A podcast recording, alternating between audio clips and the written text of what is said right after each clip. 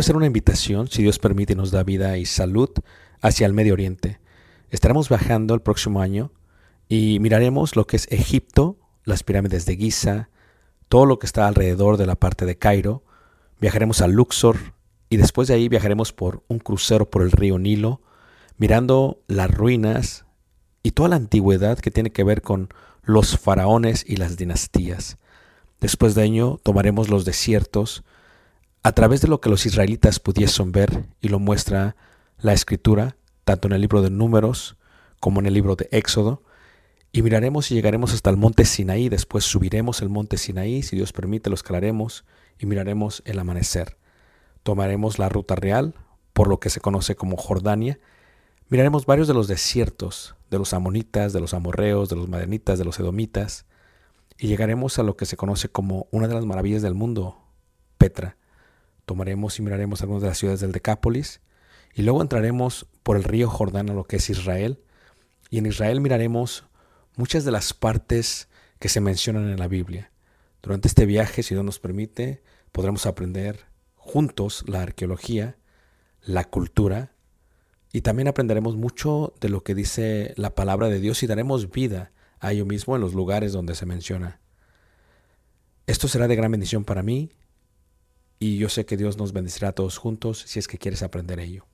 Una vez más, si quieres más información, puedes visitarnos en la página personal ricardobarrera.us y esperamos Dios nos permita llegar a ese momento. Dios suerte bendiga y espero esta próxima clase sea de edificación para ti, lo cual fue para Bueno, mí. pues cuando muchas gracias a. Gracias. todos por la hermosa comunión y convivio que tuvimos antes de esto.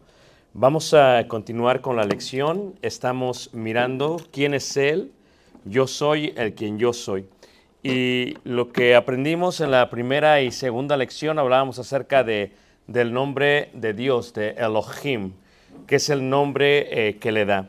Y ahí en el libro de Éxodo, en el capítulo 3, de donde vamos a continuar, una de las cosas que vamos a aprender es cómo es que Dios se sigue manifestando para eh, con ellos, para con ellos. Dios eh, veíamos que lo entendían bien ellos, los patriarcas, porque Dios eh, se manifestó en ellos. Lo hizo, por ejemplo, en la teofanía que se presenta para con este Abraham y para con Sara, dice la escritura. Y vemos que Dios sigue hablando con este Abraham y que Dios sigue hablando con este Isaac que habla con Jacob aún, el ángel de Jehová peleó contra Jacob y por eso su nombre cambió de, de Jacob a Israel, o sea, aquel que pelea contra Dios. Y vemos que Dios está presente totalmente en ellos. Pero hay una área, hay un tiempo, hay una gran laguna entre los patriarcas, entre las, estas 70 familias que entran a Israel y después el paso de 400 o como dice la escritura, 430 años. Y ese Dios regresa otra vez para presentarse a ellos. Y en Éxodo capítulo 3, en el versículo 6, eh, donde estábamos viendo, eh, la última lección habla y dice la escritura así, dijo, yo soy el Dios de tu Padre, Dios de Abraham, Dios de Isaac, Dios de Jacob. Entonces Moisés cubrió su rostro porque tuvo miedo de mirar a quién? A Dios. La escritura es clara cuando dice que nadie jamás ha visto, ha visto a Dios. Y aquí la pregunta que nos hacemos es, ¿qué fue lo que vio este Moisés? Moisés lo que vio realmente fue la zarza ardiendo. ¿Y qué fue lo que vio? ¿Qué fue lo que él escuchó? Pues dice la escritura que nadie ha visto jamás a Dios. Entonces, eh, en la palabra hebrea, cuando dice que está frente a él, la idea de frente no indica como si Dios tuviese una cara o una frente y estuviese cara a cara con él. La idea tiene que ver con que estaba en presencia de Dios, pero viene otra pregunta. Si ese Dios es omnipresente, porque lo es, indica que está en todo lugar. Si ese Dios es omnisciente, indica que todo lo sabe. Y si ese Dios es omnipotente, indica que todo lo puede. Entonces, ese es el Dios, pero cuando dice que eh, tuvo temor, ahí dice la escritura, ¿verdad? Tuvo miedo de mirar a Dios. Nadie jamás ha visto a Dios. La idea es a qué se refiere, qué es lo que estaba viendo. Lo que estaba viendo era la zarza ardiente. Pero ¿qué había pasado?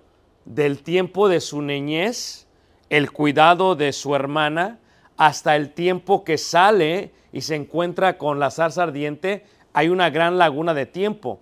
Y lo que Moisés había aprendido era todo el politeísmo de Egipto, todos los dioses conforme a la sabiduría de ellos. Él estaba enfocado y enfilado a ser uno de los próximos faraones y comandantes totales de todo el pueblo egipcio. O sea, ¿qué sucedió entonces? Dios se vuelve a presentar. ¿Y cómo se presenta? Como Elohim. Es la manera que todos lo entienden, que los hebreos entienden. Ese Dios.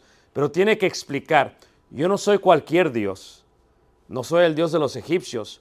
Yo soy exclusivamente el Dios de tu Padre, el cual es descendiente de Abraham.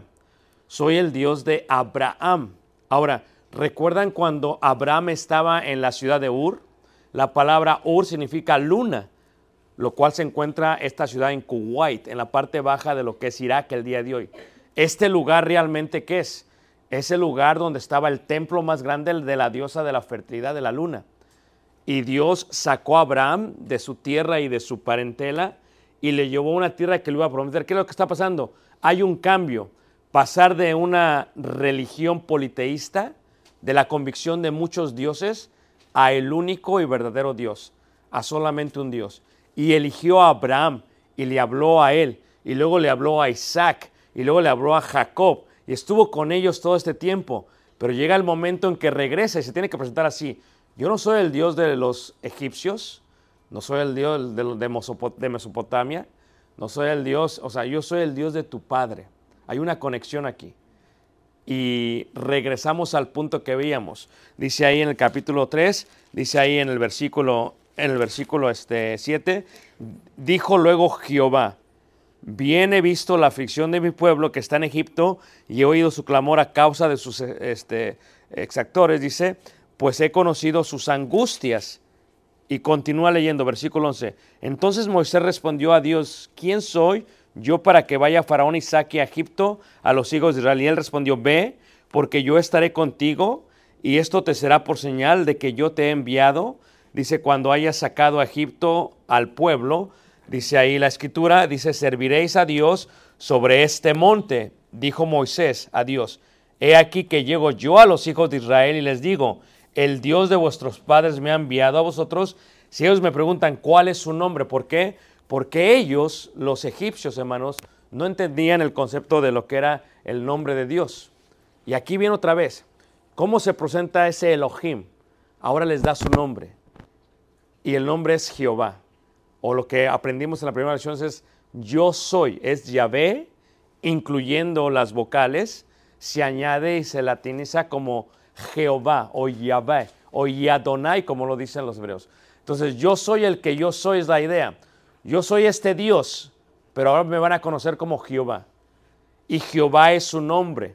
Los hebreos hasta el día de hoy le llaman Hashem, porque no pueden decir Jehová porque piensan que sus labios son muy impuros. Entonces, este Dios es el Dios Elohim, el Elohim de su padre, el Elohim de Abraham, el Elohim de Isaac, el Elohim de qué? De Jacob. Hay un cambio radical. Pasamos de ser una idea politeísta a una religión o a una convicción monoteísta, al único y verdadero Dios. So, cuando hablamos de teología, hablamos de solamente uno, no hablamos de varios. Y esto lo digo para la mente que tiene sabiduría, ¿ok?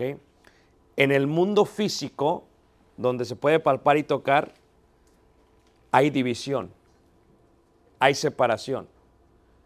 Pero en el mundo eterno solamente existe la unidad. Esto es, para que me entiendan mejor, en el mundo visible podemos separar las cosas y las personas, pero en el mundo invisible solamente hay unidad. Cuando hablamos de un matrimonio, dice, y los dos serán una sola qué? Carne, hay unidad. Cuando hablamos de que la iglesia es un solo cuerpo, hablamos de que somos muchos miembros, pero hay qué? Unidad. Esta es la idea de la unicidad. Bueno, dejarían de adorar sus dioses y ahora adorarían al único y verdadero Dios. Pero la pregunta que nos hacemos es ¿cómo?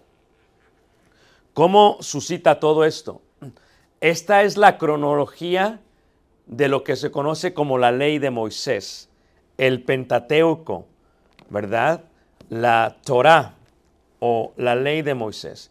Es un recorrido que se desplaza en la parte de arriba en los cinco libros, Génesis, Éxodo, Levíticos, Números y Deuteronomio, pero luego que se desarrolla desde la salida de Egipto hasta el regreso hacia la tierra que prometida.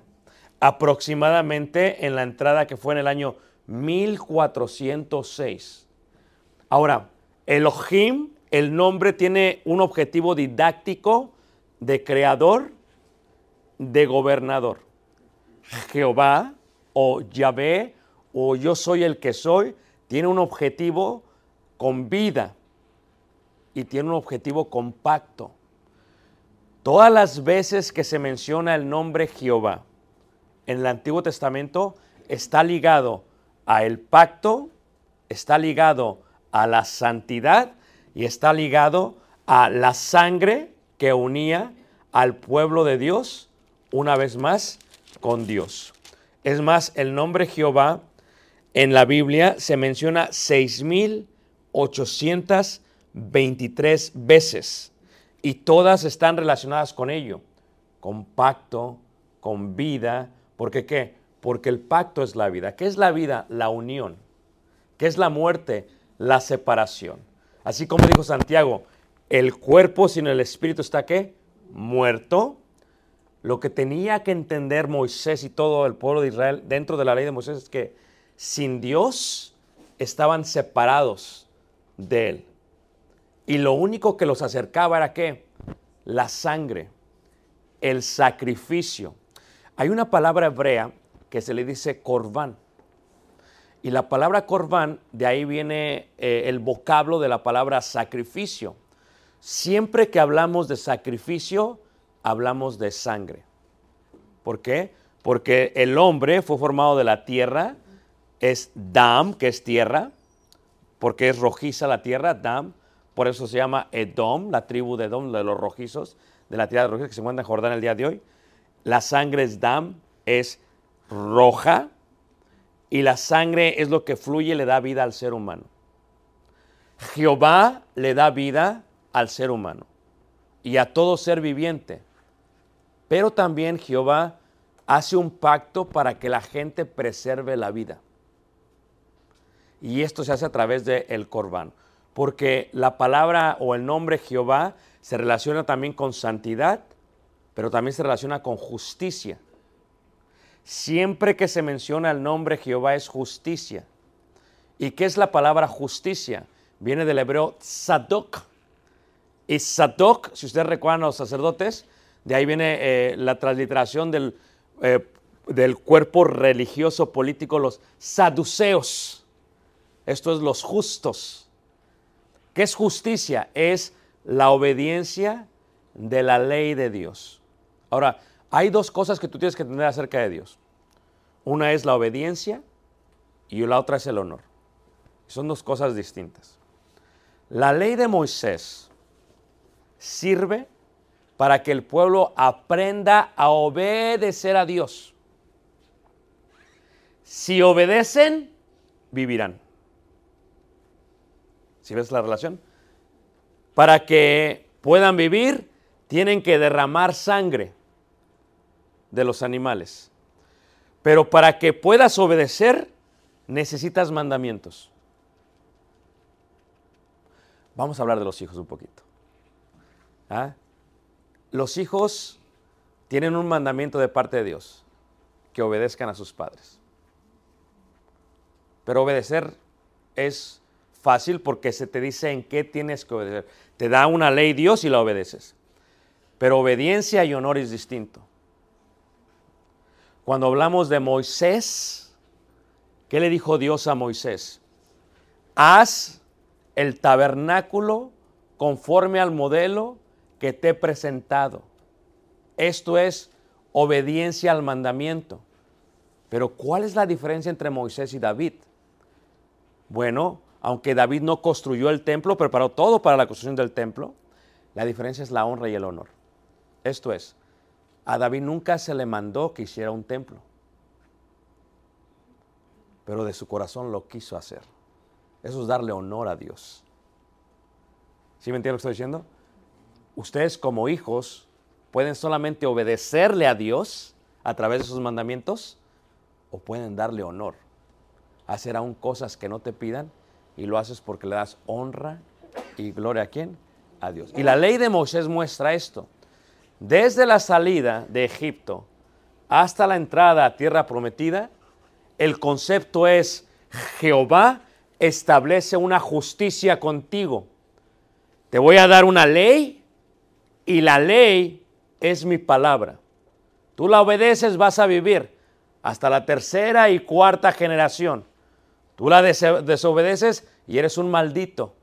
Habrá maldición hasta la tercera y cuarta generación. So, ¿quién es Dios? En el Antiguo Testamento y en la ley de Moisés se presenta como el Jehová que les puede dar vida y que se las puede dar constantemente. ¿Cómo? La establece a través de lo que es la base de, los, de, de, de la Torah, de la ley de Moisés, los diez mandamientos. Es más, el quinto mandamiento dice, honra a tu padre, ¿qué? No solamente obedécelo, porque eso hacen hasta los incrédulos. Pero honrar es diferente. Honra a tu padre y a tu madre, dice la, dice la escritura. Pero es el primer mandamiento con qué? Con promesa, o sea, vas a vivir mucho tiempo. Entonces la base es esto. Pero Jehová quiere que ellos vean. Jehová es la letra. Cuando sube Moisés, ¿quién escribe las piedras? Es ese Jehová. Jehová quiere que entiendan lo que es un mandamiento, por lo que los quiere preservar con vida. Es Jehová a través de la ley de Moisés. Los mandamientos es Jehová. Mi palabra soy yo. Luego Jesús lo explica mejor cuando dice, mi palabra es espíritu y es qué? Es vida. Su palabra es espíritu y es vida. Entonces, ¿qué pasa? Está la ley de Moisés, los diez mandamientos, basado en el amor a Dios, y luego se separa en las tres secciones. Y esto fue lo que hizo este Moisés. Hizo el modelo conforme se le había ¿qué? ordenado. Pero ¿cómo se presenta Dios? Ese mismo Elohim, ese mismo Jehová, ahora tiene que manifestarse de cierta forma para que ellos entiendan cómo pueden preservar la vida si guardan sus mandamientos. El secreto para conocer a Dios lo conoce a través de sus mandamientos. Si tú no conoces sus mandamientos, no puedes conocer a Dios. Por eso los judíos son dados a estudiar mucho la ley de Moisés y sabérsela de memoria. Nosotros la aprendemos, nos sabemos todos los cinco libros de la Biblia, hermana. ¿Verdad que sí? Por ejemplo, el primero es cuál, hermana? Génesis, hermana. Éxodo. Eso. Eso. Amén, hermana. Pero a ver, Génesis 1.1 dice, déjenla sola, déjenla sola. Ya, ya se le acabó. Ah, dele, dele. No, no, no, sí, exactamente. Los judíos se sabían los cinco libros de memoria, versículo por versículo.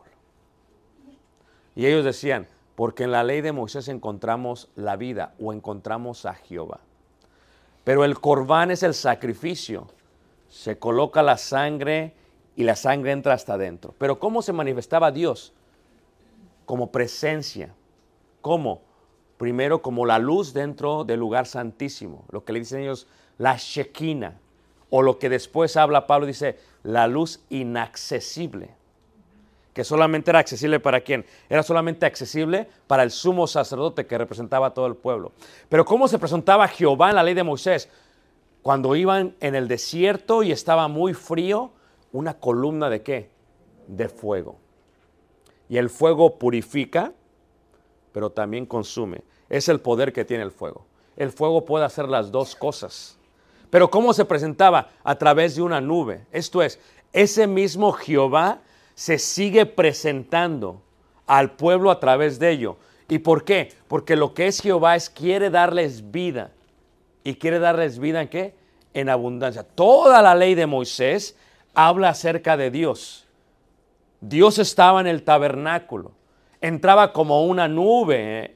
Estaba la luz adentro, inaccesible. Cuando caminaban iba delante de ellos. En la noche como columna de fuego. En el día como una nube. Pero todo estaba ahí y el pueblo temía a Dios.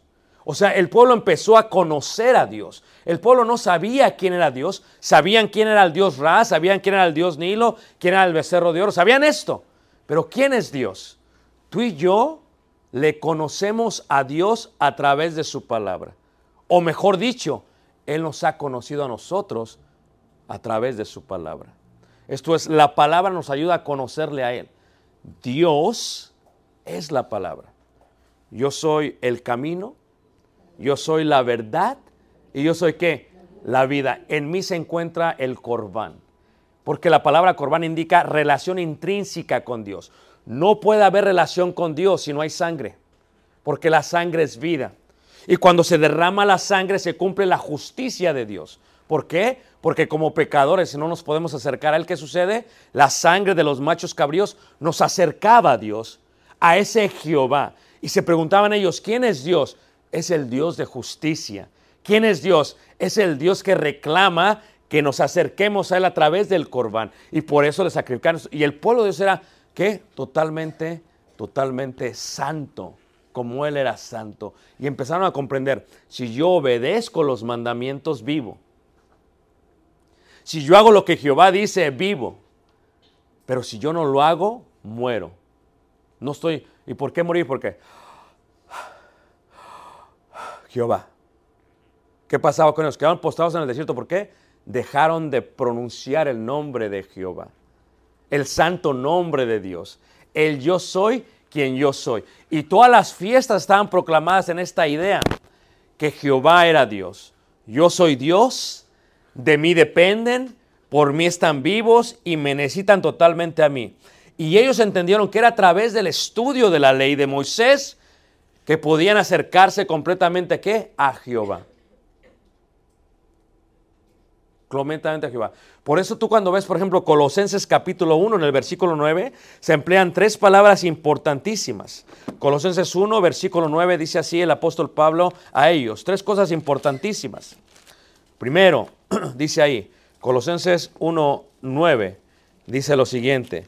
Dice Colosenses 1.9, dice, por lo cual también nosotros desde el día que lo oímos, no cesamos de orar por vosotros y de pedir que seáis llenos, ahí está, primero, del conocimiento de qué? De su voluntad.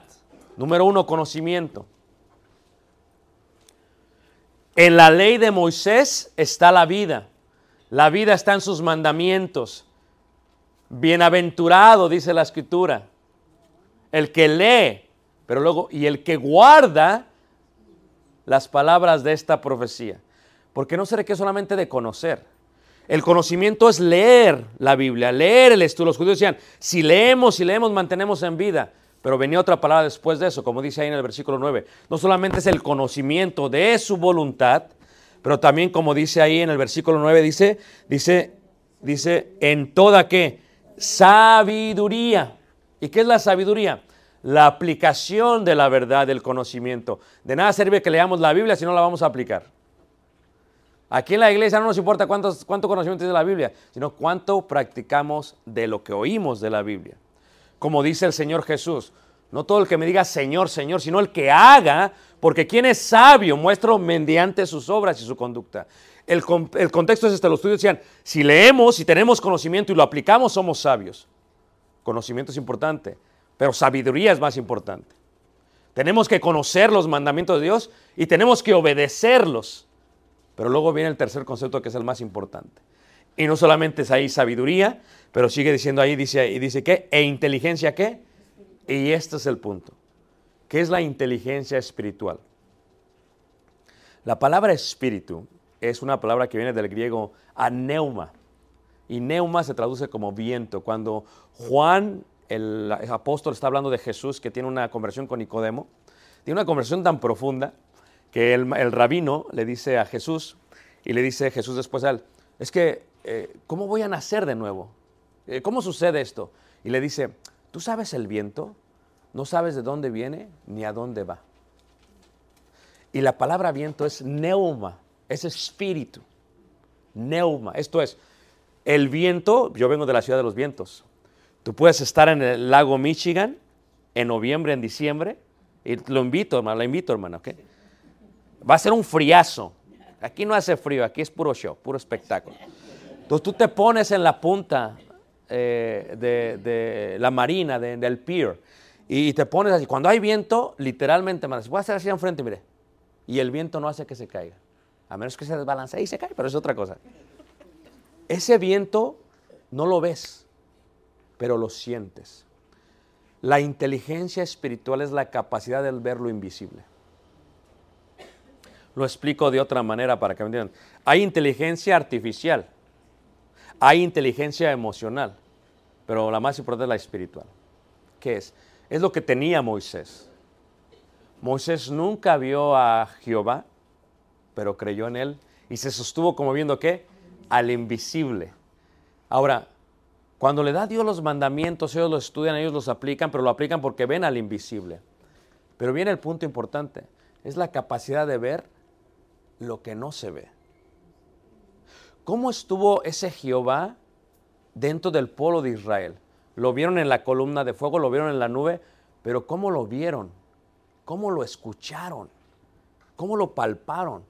¿Cómo recibieron el conocimiento y cómo lo aplicaron es la parte? Fíjate en que en Génesis 1, en el versículo 2, habla acerca de esta parte de Dios. Y fíjate cómo dice Génesis capítulo 1, en el versículo, en el versículo 2 dice así la palabra de Dios. Génesis 1, versículo 2 dice, y la tierra estaba desordenada y vacía, dice, y las tinieblas estaban sobre la faz del abismo. Y luego dice ahí, y el Espíritu de Dios se movía sobre la faz de qué? Y luego viene esta parte, el Espíritu se movía. Si lo leyéramos en hebreo, diría Ge Ruach. Y Ruach es espíritu, viento. Dice, y el viento de Dios se movía. Así es como se debería de traducir correctamente, pero es espíritu correcto también, porque viento es espíritu. Y la pregunta es, ¿podemos ver el viento? No. Pero lo podemos sentir si estuviéramos en la Marina de Chicago totalmente. Y por eso utilizan la palabra viento para hablar de lo espiritual. ¿Tú te has visto cuando te pones una pelea buenísima? Hermano Lupe, cuando se avienta una con la hermana, porque yo creo que se avientan unas bien buenas. ¿va? Y a veces una pelea, pero casi se quieren agarrar, ¿no? Y a veces la hermana le dice al hermano, pues, ¿qué demonios te traes? O sea, ella no siente, pero siente. Como si fueran espíritus inmundos ahí que están en la casa porque el hermano se llena de ira. Este concepto de tener inteligencia espiritual en la cabeza, ver lo que no se puede ver. ¿Y qué pasa? Cuando el pueblo de Dios no aplicaba el conocimiento de Dios, el Espíritu de Dios, o sea, Dios mismo, tenía que sacudirlos a ellos. Tenía que llamarles la atención. La pregunta que nos hacemos es cómo se manifestaba. Si ustedes ven los profetas, hermanos, una vez que se da la ley de Moisés, y cuando acaba de darse la ley de Moisés, ¿qué pasa, hermanos? Vienen los profetas. Y los profetas tenían esta palabra, esta expresión, y decían lo siguiente ellos. Decían, el Espíritu de Dios o el Espíritu de Jehová vino sobre él. ¿Por qué venía sobre él? Porque quería darles vida. Porque el pueblo estaba muriendo. Esto es, cuando la Biblia habla del Espíritu de Dios, habla de Dios mismo. Ese mismo Elohim es espíritu. Ese mismo Elohim, cuando dice Juan 4:24, Dios es que espíritu. Dios es invisible. Dios no se puede ver, pero se puede sentir. Es la parte espiritual. Cuando tú ves teología y te profundizas en ella, te hacen una pregunta y te dicen, ¿cuánto amas tú a tu esposa? No, pues yo la amo tres kilos, dice el hermano. ¿O cuánto? Una tonelada. Y la hermana, yeah, no se emociona. Pero el amor es inmesurable. No se puede pesar. Por eso cuando Pablo le dice a los efesios, dice, ojalá Dios les dé el entendimiento para que puedan comprender cuán tan profundo, cuán tan amplio, cuán tan ancho es el amor de quién? De Dios, porque no se puede hacer eso. Cuando se habla del Espíritu de Jehová, dice, y el Espíritu de Jehová vino sobre él y juzgó a Israel. ¿Qué quiere decir? Que cuando no hacía caso el pueblo de Dios, cuando se olvidaron de la ley de Moisés, ¿cuál fue la autoridad de la divinidad, de la deidad? El Espíritu de Dios venía y estaba sobre una persona como los jueces y reclamaba y le decía, esto es lo que están haciendo mal. ¿Y para qué les hablaba? Porque los rollos de la ley de Moisés estaban olvidados en el tabernáculo. Estaban a un lado del arca del pacto y no los estaban leyendo, tal como lo hacemos nosotros. A veces la Biblia está empolvada en la casa y nadie la abre. La, abrimos cuando venimos al servicio y oímos el sermón de parte de un hermano. Pero, ¿de qué sirve que lo oímos si luego no lo hacemos? No solamente seamos oídos, sino que hacedores. Nunca les ha pasado, a veces me pasa a mí, ¿verdad? A veces me peino y, allá en Chicago, pues yo me echo mucho gel, porque mi cabello luego se empieza a mover. ¿Y qué pasa? Me veo al espejo y me peino. Pero salgo de la casa, hermanos, y, y yo sigo como si nada en la tienda. Y la gente se me cae viendo como, ¿qué tendrá este hombre? Porque el pelo se qué? Se movió. El Espíritu de Jehová hace que nos veamos en un espejo. Y le estaba diciendo al pueblo de Israel, están bien despeinados. O sea, y venía y caía sobre los jueces, porque la ley de Moisés estaba empolvada y nadie la leía. Porque el pueblo pereció por falta de qué? Conocimiento. Y entonces Jehová estuvo hablándoles primero a través de la ley de Moisés y su presencia estaba en toda la esencia de la adoración de Moisés, en las fiestas ceremoniales, en la sección judicial moral y en la sección sacrificial. Pero cuando esto se olvidó y empezaron a tener problemas, venía y caía sobre los jueces. Y esto es algo increíble acerca del Antiguo Testamento, hermanos. Que el Espíritu Santo solamente elegía a ciertos profetas o a ciertos hombres para hablarles al pueblo de Dios. No era a todos, pero ve la gracia de Dios, la promesa del Espíritu Santo, que el día del Pentecostés caería la promesa sobre todos, no solamente sobre una persona. Primero escribió todo en la piedra, la ley, y ahora lo escribe nuestro qué? Corazón. Y el contexto es que el Espíritu de Jehová vino sobre, no solamente vino sobre Otoniel, vino también sobre Gedeón.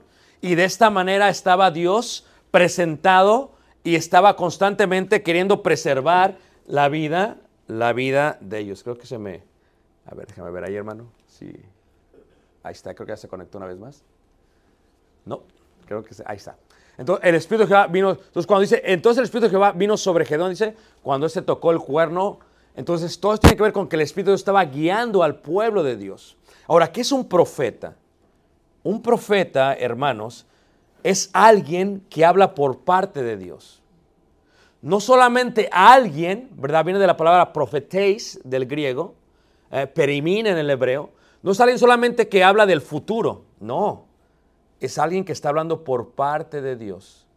Los profetas hablaban porque el Espíritu de Dios estaba sobre ellos. No es porque no tuvieran Biblia o rollos, es que ya no lo estaban abriendo, hermanos. Entonces, ¿cómo Jehová preserva a su pueblo en vida? Hablándoles a través de los profetas.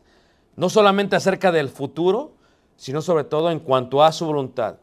Esto sucedía cuando el Espíritu de Jehová estaba sobre ellos o en ellos. Fíjate cómo dice la segunda carta de Pedro capítulo 1 versículo 19 y entendemos mejor cómo fue que se desarrolló la escritura, la cual tenemos en nuestras manos. Dice segunda carta de Pedro capítulo 1 versículo 19 dice, "Tenemos también la palabra profética más segura a la cual hacéis bien en estar atentos como a una antorcha que alumbra en lugar que oscuro." ¿Por qué utiliza antorcha? Porque Dios se presentó siempre a través del fuego en la zarza ardiente sobre el pueblo de Israel en el camino del desierto. O sea, el fuego siempre fue una manifestación divina, porque el fuego puede consumir a una persona, pero el fuego puede también purificar a una persona. Y cuando la purifica, ¿le está dando qué? Le está dando vida. Y entonces, cuando tú ves la palabra de Dios, cuando ves este, esta palabra de Dios, no solamente se trata de leerla, de oírla, de obedecerle, sino de empezarle a dar a Dios honor y honra, porque Él se merece la honra y la gloria por los siglos de los siglos. Y entonces dice ahí la escritura, dice, como una antorcha que alumbra en lugar oscuro hasta que el día oscurezca, esclarezca, perdón, y el lucero de la mañana salga en vuestros corazones. Dice, entendiendo primero esto, que ninguna profecía de la escritura es de interpretación privada, porque nunca la profecía fue traída por voluntad humana, sino que los santos hombres de Dios hablaron siendo inspirados por qué, hermanos? Por el Espíritu, por el Ruach. Si Dios es uno, y si Dios es Espíritu, y si el Espíritu de Jehová estaba sobre ellos, era Dios, ese es Elohim teniendo autoridad sobre el pueblo a través de los distintos jueces, de los distintos profetas. Y siempre venía un profeta y exhortaba al pueblo y los regañaba. ¿Qué están haciendo? ¿No ha dicho Jehová esto? ¿No ha dicho Jehová esto? Y por eso decían esto. Vivo yo, dice Jehová. ¿Por qué? ¿Qué está diciendo? Recibirán vida de aquel que es la vida si guardan qué? Sus mandamientos. Así que el Espíritu de Jehová estaba directamente sobre ellos. Y cuando vemos eso, tenemos también esta palabra profética más segura. Y la interpretación no es privada. Y toda la escritura es por el Espíritu Santo. A veces nosotros, hermanos, no comprendemos bien la, la deidad o la divinidad. Y a veces nosotros nos, nos confundimos, ¿no? Eh, Como que nuestro cerebro se, se trapea todo el piso. Es que es, es difícil comprenderlo, hermanos. ¿Por qué? Porque estamos en un mundo físico donde hay división. Y porque aquí hay división pensamos que, que también así es allá.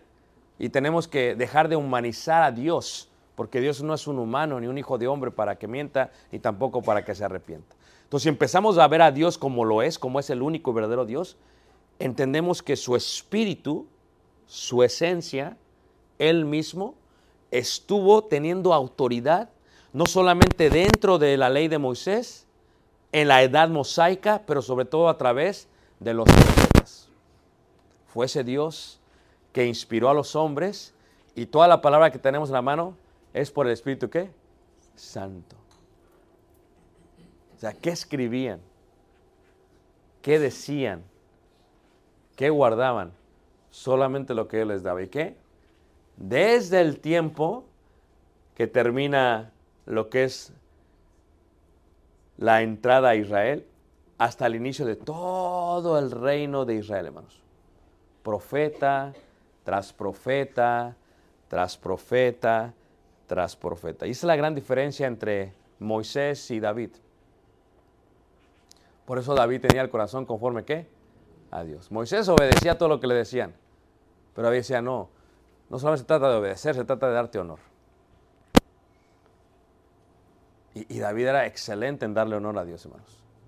Era una persona que, que alababa a Dios, que creía en Dios, que sabía que la vida estaba en las manos de Dios. Es más, cuando David está en la cueva de Dodim, en la parte del desierto de Judea, dice la escritura que, que él veía, por ejemplo, el ciervo, la gacela, cómo se moría por tomar qué? Sed, y entonces compara y dice, así yo quiero estar cerca de Dios. Como el siervo con sed busca el río, oh Dios mío, te busco a ti. Mi co- Porque David no solamente era obediencia, era honor, hermanos. Y nosotros tenemos que aprender a darle a Dios honor, no solamente obedecer. Cuando solamente obedecemos somos fariseos. Se nos hacen gravosos los mandamientos, pero cuando tu vida está dedicada a Dios, a darle honor a Dios, todo cambia. Obedecer es parte de tu vida, es la esencia, es guardar la profecía, pero le das honor en todo lo que haces, en todo lo que tocas. ¿Y qué pasaba? Rey tras rey tras rey se desviaban y venían profetas y los regresaban. Y entonces a través de todos, Dios estuvo presente en toda esta etapa, hermanos, donde se le dio honor a Dios, pero también donde la gente se separó totalmente, totalmente de Dios. Y fue así, hermanos, que pasó el tiempo y pasó el tiempo, pero ¿dónde estaba Dios? Aún la escritura habla de que el Espíritu de Dios abandonó el templo. ¿Han visto el profeta Ezequiel? A veces me dicen, me preguntan, dicen, eh, es una pregunta que me hacen mucho. Dice, hermano, explícame bien esto porque no entiendo. ¿Cómo, cómo es eso de que, dice, quiero saber cuándo el Espíritu de Jehová abandona a una persona? Es como que quieren saber, ¿no? Y luego, bueno, eh, a ver cómo te explico. Te lo voy a explicar cómo lo hace la Biblia. El Espíritu de Dios se pone en la Biblia como un símbolo, y el símbolo es el aceite de olivo. ¿Todos me están entendiendo? El aceite de olivo se utilizaba como combustible de las lámparas antiguas. Mi esposa colecciona lámparas antiguas de allá del Medio Oriente. Y la lámpara antigua se le echa el aceite de olivo y dura a través de la pequeña soga que tiene como unas 8 o 9 horas. Porque ya la he hecho, la pones, la he puesto así en el púlpito y la he puesto en la casa, 8 o 9 horas. Cuando se consume el aceite, se apaga la lámpara. ¿Ok? Si el Espíritu Santo es como el aceite, y lo pone en la parábola de las diez vírgenes, ¿se acuerdan ustedes más que se acaba el aceite? Indica que cuando la palabra de Dios fluye en nosotros y la obedecemos, somos la luz del mundo. Pero también podemos menospreciar las profecías y apagar ¿qué? El Espíritu. ¿Y qué indica eso? Haz de cuenta que se va acabando el combustible, el aceite. Y entonces el fruto, el árbol por sus frutos, ¿lo qué? Y entonces los reyes se les fue apagando la luz de Dios, de Jehová. Empezaron a morir. ¿Cuándo? Cuando el Espíritu los abandonó. ¿Por qué? Porque dejaron de obedecer la palabra inspirada por todos los profetas. Y entonces la luz se apagó. Y nació otra vez cuando viene otra vez este Nehemías y Zorobabel y pero se volvió a apagar, hermanos. Y estaba apagada. Y, estando apagada en el pueblo, dice el Evangelio de Juan capítulo, capítulo 1, dice que esa luz, ese espíritu de Dios, ese Elohim, vuelve a entrar con ellos. Dice 1.1 de Juan, en el principio era el verbo, o sea, el logos, la vida. Y el verbo era con Dios. Y el verbo era qué? Era Elohim. Dice, este era en el principio con Dios. Todas las cosas por Él fueron hechas porque Él es el Creador. Y sin Él, nada de lo que ha sido hecho fue hecho. en él estaba qué? La vida. En griego es soy, la vida. Y la vida era qué? La luz de los hombres. Era la luz de los hombres. Y dice, la luz en las tinieblas resplandece y las tinieblas no prevalecieron contra ella. Hubo un hombre enviado de Dios, el cual se llamaba Juan. Este vino por testimonio para que diese testimonio de la luz, a fin de que todos creyesen por él. No era él la luz, sino para que diese testimonio de qué? De la luz. Aquella luz verdadera que alumbra a todo hombre venía a este mundo. En el mundo estaba y el mundo por él fue hecho, pero el mundo no le conoció. A los suyos vino y los suyos no le recibieron. Mas a todos los que recibieron, a los que creen en su nombre, les dio potestad de ser hechos hijos de Dios, los cuales no son engendrados de sangre ni de voluntad de carne, ni de la voluntad de varón, sino de Dios. Y aquel verbo fue hecho carne. ¿Qué estamos diciendo? Que todos los profetas tenían la autoridad divina por Dios o el Espíritu de Dios. Dios habiendo hablado muchas veces y de muchas maneras en otro tiempo a los padres, ¿por quiénes? Por los profetas. Pero se apagó la luz. El Espíritu los había abandonado.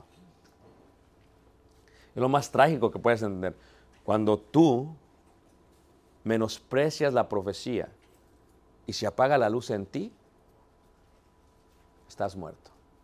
O lo dice mejor Juan en su carta. Si alguno dice que tiene comunión con Él y anda en tinieblas, el tal es un mentiroso. Pero se apagó la luz, pero luego vino la luz otra vez. Dios se hizo qué? Carne. O lo explica mejor el Evangelio. El Espíritu de Dios hizo que María concibiese.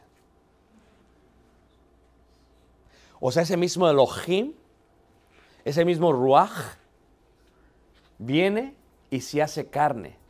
Concibe María, la Virgen, tiene un hijo, dice el versículo 14, y aquel verbo fue hecho carne y habitó entre nosotros y vimos su gloria. ¿Qué es gloria en el griego? Doxa, brillo, shekina, la luz que estaba dentro del tabernáculo. Y vimos su gloria, gloria como del unigénito del Padre, lleno de gracia. ¿Qué? Esa luz vino al mundo y su nombre es Jesús. O mejor dicho, hermanos, Yehoshua. Dios es la salvación. Jehová es el Salvador. Cuando decimos nosotros que tenemos comunión con Jesús, es decir, tenemos comunión con Dios. Por eso lo explica bien Juan. Si alguno de nosotros niega que Jesús es el Hijo de Dios, se extravía de esta doctrina, no tiene al Padre y no tiene qué? Al Hijo. Es importantísimo entender, hermanos, que aquel al que le cantamos constantemente es el mismo Elohim. Es el mismo Dios. Es el soberano. Juan lo presenta como el rey de reyes y señor de qué? De señores. Hebreos dice, dijo mi señor a su señor.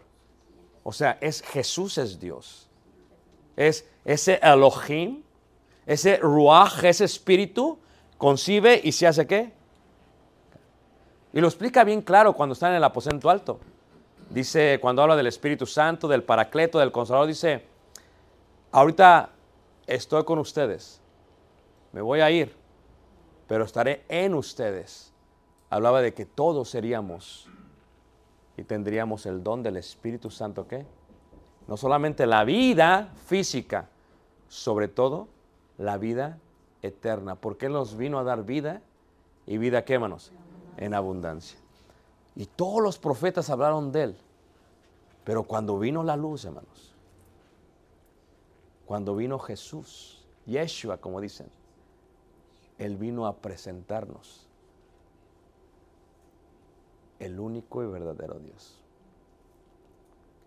¿Sabes qué hicieron los soldados cuando llegaron a Getsemaní y lo estuvieron buscando, dice el Evangelio? Que cuando preguntaron quién era, y dicen, yo soy.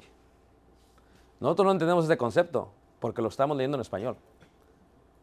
Pero si lo dijera en arameo, diría, Yahvé. Yahvé. Lo que escuchó Moisés, hermanos, es lo que está diciendo. ¿Y qué pasó con todos? Todos se cayeron al suelo, tal y como se cayó Moisés cuando estaba en presencia de Dios, que le dijo, Moisés, Moisés, quita el calzado de tus pies porque el lugar donde está santo, ¿qué? Es el mismo Dios, hermanos. El mismo Dios. Por eso, como dice el hermoso cántico, ¿no? Dios tu pueblo canta al único y verdadero qué? Dios. Y lo que tienes que entender acerca de eso, hermanos, es que ese yo soy, ese yo soy, hermanos, es el que dijo, yo soy el pan de vida, yo soy la luz del mundo, yo soy la puerta de las ovejas, yo soy el buen pastor, yo soy la resurrección y qué? Y la vida. Yo soy el camino, la verdad y qué? Yo soy la vid verdadera. Nosotros no lo entendemos, hermanos. Pero él está diciendo, el que soy, yo soy el que soy. Ese es Jesús. Y es el que nos dio el corbán. Dio su vida en sacrificio para tener una relación con Dios. ¿Sabes cómo le dijo Felipe? Dijo, mira, eh, Jesús dice, muéstranos al Padre, nos basta. ¿Cuánto tiempo tiene que estoy contigo? ¿Estás entendiendo lo que está diciendo Jesús? No, no, donde quiera que tú... ¿A dónde vas? ¿A dónde vas? Siempre uno se quiere meter, ¿va? Yo también voy. ¿Dónde vas? Ahora no podéis ir. Pero nadie va al Padre. ¿Si no es qué? Muéstranos al Padre. Elohim. Elohim. Yo soy Elohim. Y a través de toda la vida, hermanos, sigue diciendo, yo soy quien yo soy, yo soy quien yo soy. Porque Él es Dios, hermanos. Y tuvo un control increíble y una autoridad perfecta en la ley mosaica, en la edad de Moisés, a través de los profetas. Y entonces la luz vino al mundo. Y vimos su gloria. Gloria como del unigénito Hijo de gracia, lleno de gracia qué. Y eso es lo que vamos a ver, si Dios permite, en la próxima lección con nuestro hermano. Pero qué hermoso. Nosotros adoramos al único y verdadero qué? Dios. Es más, la iglesia tiene su nombre. ¿Iglesia de qué? De Cristo. Quien no le da honra al Hijo, hermanos. No le da honra al Padre, hermanos. Eso fue lo que dijeron, hermanos. Tenemos que entender que quien está ante nosotros y no podemos ver ahorita, porque donde dos tres está Cristo, Él es Dios, hermanos. Él es nuestro único y verdadero Dios. ¿Qué dijo aquella mujer cuando entró, hermanos, eh, al huerto? Y no lo reconocía. Y dijo, no, no me toques. Y se dio cuenta quién era. Y dijo, oh, mi Raboni. Entendió que Él era quien Él era. Él es la vida. Él es la verdad. Él es el Elohim. Y no hay vida sin Él, hermanos. Por eso nosotros le cantamos siempre, siempre a Jesús.